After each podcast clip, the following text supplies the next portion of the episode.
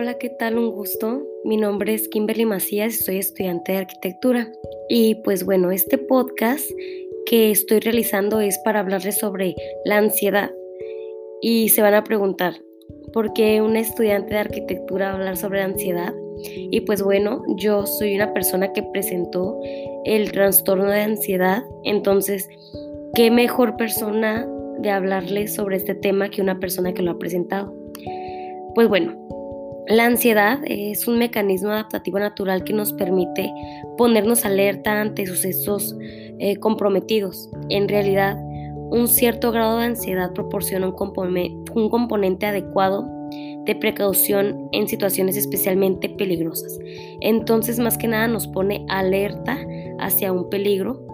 En ocasiones, sin embargo, el sistema de respuesta a la ansiedad se ve desbordado y funciona incorrectamente. Más concretamente, la ansiedad es desproporcionada con la situación, incluso a veces se presenta en ausencia de cualquier peligro. El sujeto se siente paralizado o con un sentimiento de indefensión y en general se produce un deterioro del funcionamiento psicosocial y fisiológico.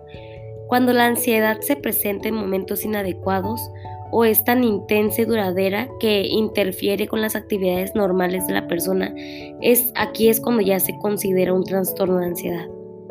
Los trastornos de ansiedad son un grupo variado de afecciones que tienen en común la sensación de, de ansiedad, como por ejemplo está el trastorno de ansiedad generalizada, el trastorno de pánico, trastorno obsesivo compulsivo, y el estrés postraumático.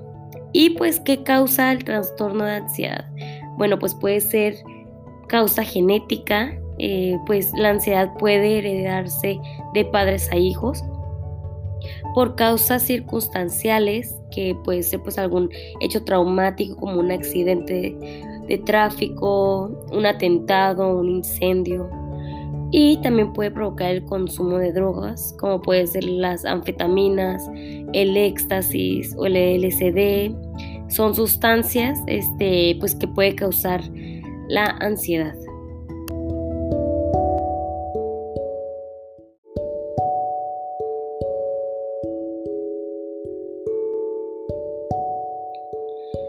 Y algunos de los síntomas que se presentan dentro de la ansiedad son síntomas mentales y síntomas físicos.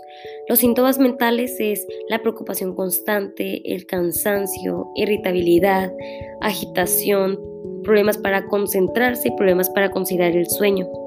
Y algunos síntomas físicos eh, son, es la taticardia, dificultad para respirar, sudoración excesiva, tensión muscular, temblores, mareos, desmayos, indigestión, diarrea y dolor de cabeza.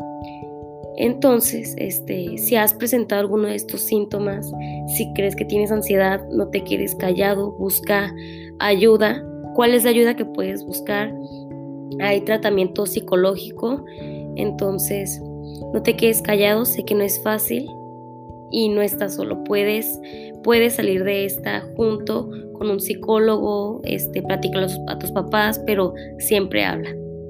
Pues bueno, eso es todo para, por mi parte. Eh, me retiro. Muchísimas gracias por llegar hasta aquí y escuchar. Eh, me retiro. Mi nombre es Kimberly Macías. Adiós.